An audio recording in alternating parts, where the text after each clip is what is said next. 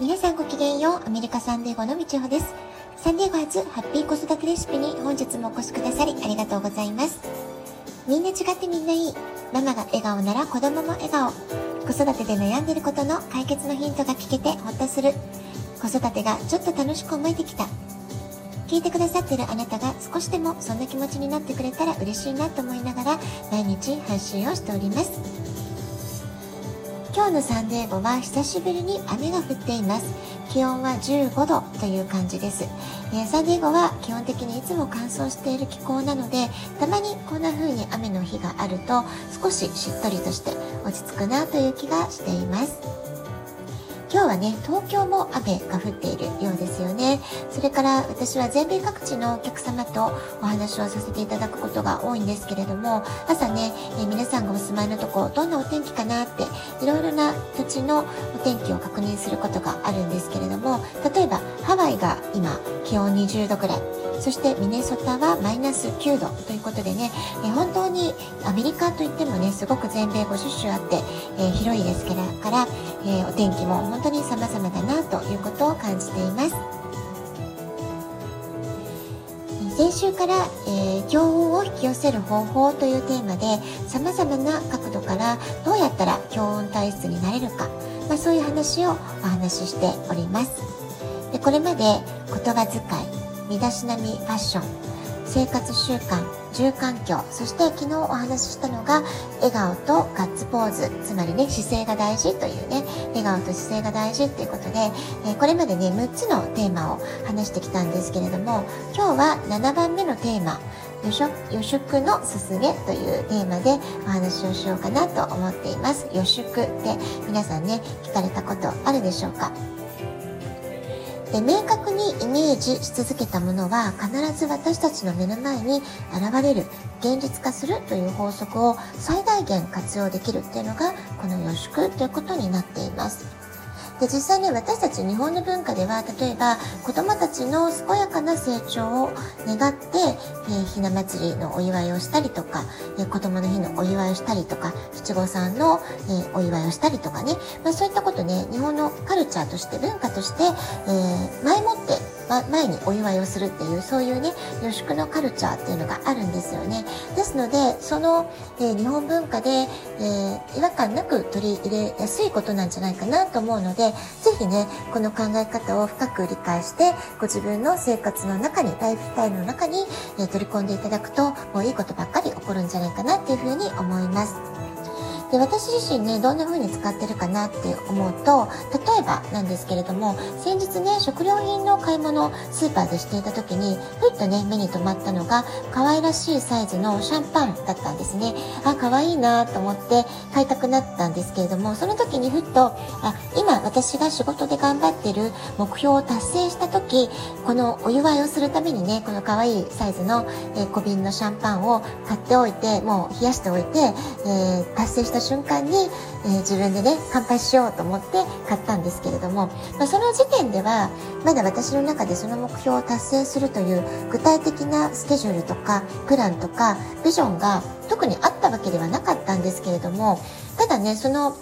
スーパーでのお買い物中にそのシャンパンを見つけた瞬間に祝杯をあげる自分のイメージっていうのがパッとねビジョンとして強く思い描くことができたんですよね。なのであこれはなんかうまくいくんじゃないかなっていうふうに、えー、とても前向きな気持ちになることができましたし最初ねちょっと買おうかなどうしようかなって一瞬迷ったんですけどいやあのきっと達成できるから買っておこうお祝いしようっていうふうに気持ちを切り替えて、えー、スーパーのねカゴの中に入れたっていう経緯がありました、まあ、こういういうね、ちょっとしたことなんですけれども、とても前向きな妄想というかね、空想、イメージ、これをね、やり続けることで、本当に、えー、目の前の現実が動き出すってことが起こってくるんです。で自分の潜在意識の力をしっかり信じてあげるそして楽しく上手に使うことで、えー、今ねこうフローしてるエネルギーをあなたが活用できるエネルギーっていうのをもっとね最大限生かすことができるようになるんじゃないかなっていうふうに思います。例えば昨日お話しした笑顔とか微笑みのパワーを使うってこともすごく大事です。それからいつも良い姿勢を意識して保つことで自分自身をいつま、いつでもどこでもハッピーにしてあげることができる。まあ、こういうことができるようになったら次に試していただきたいのがこの予祝っていうことを生活の中に取り入れるってことなんですよね。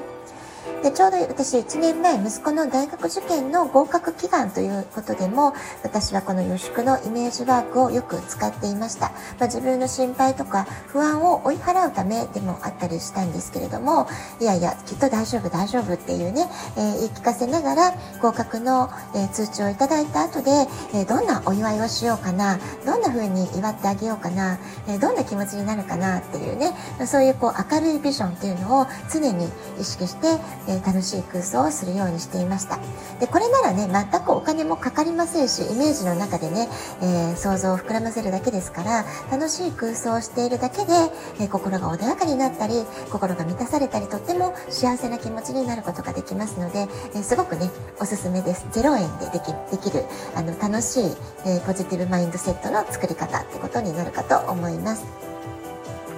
それから、えーとまあ、楽しくなるっていうね気持ちの問題も大事なんですけれどもなぜ予祝をするのが良いかというと実現の可能性の確率っていうのをすごく高めることができるからなんですよね。と言いますのも脳の機能っていうのは、えちょうどね Google マップ地図を検索する機能と同じ作りになっているからなんですよね。予祝をすると脳にゴール設定を明確にしたってことになるわけです。脳の中に希望する未来あるいは達成したい明確なゴールをインプットし続けることでそれを叶えるための道筋行動思考というものが後から作られていくわけなんですよね結果として希望する未来に加速度的に近づいて、え、実現の可能性をぐんと高めてくれることにつながるということが、まあ、論理的にね説明がつくということなんですね。でこの予宿ワーク一流のアスリートほど試合前のイメージトレーニングなどとして取り入れられている方本当に多いんじゃないかなと思います。で有名なところではフィギュアスケートの羽生結弦選手が行ったあのお話になってた言葉で、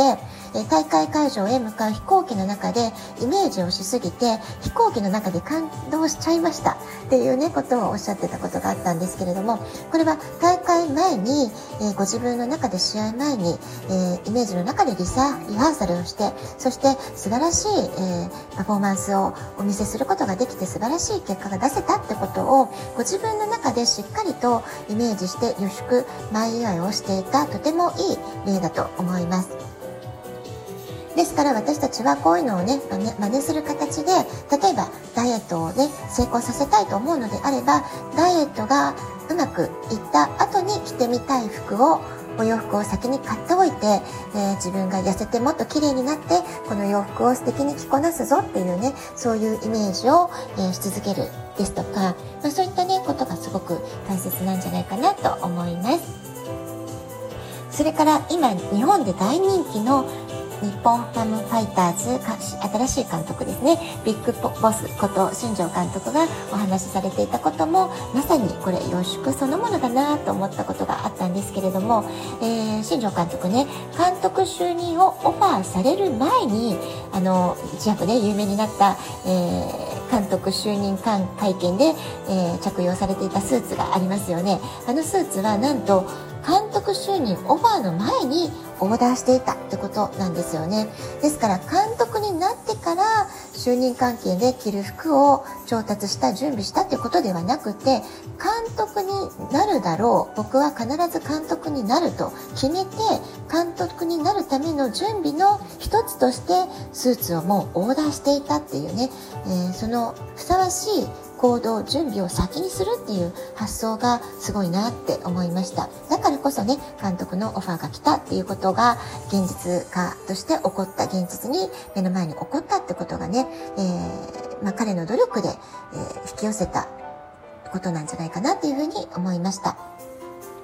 ですから例えばお仕事なんかでも、えー、自分がプロモーションしたいなとか昇進したいなとか、えー、次のチャレンジをもっとできるようになりたいなと思うのであれば例えば、まあ、昇進後のポストやその役割に見合った仕事ぶりを先に行動としてやってしまう。まあ、そういう発想で、えー、1段先、2段先、2ステップ先の自分の行動というものを考えて、日々の仕事なり、行動なり、えー、準備なりっていうことをしていたならば、必ずそれは実現するんじゃないかなっていうふうに思います。叶えたい夢や目標を楽しく達成するためにも、先にお祝いして自分を喜ばせるこの前祝い、予祝の行動というのをぜひ取り入れていただけると、えー、楽しく努力ができるんじゃないかなっていうふうに思います。ラジオトークアプリインストールしておくとスマホからいつでも簡単に聞くことができます。あなたからのお便りお待ちしております。では今日はこの辺で今日も素敵なお時間をお過ごしください。ごきげんよう、みちょうでした。さようなら。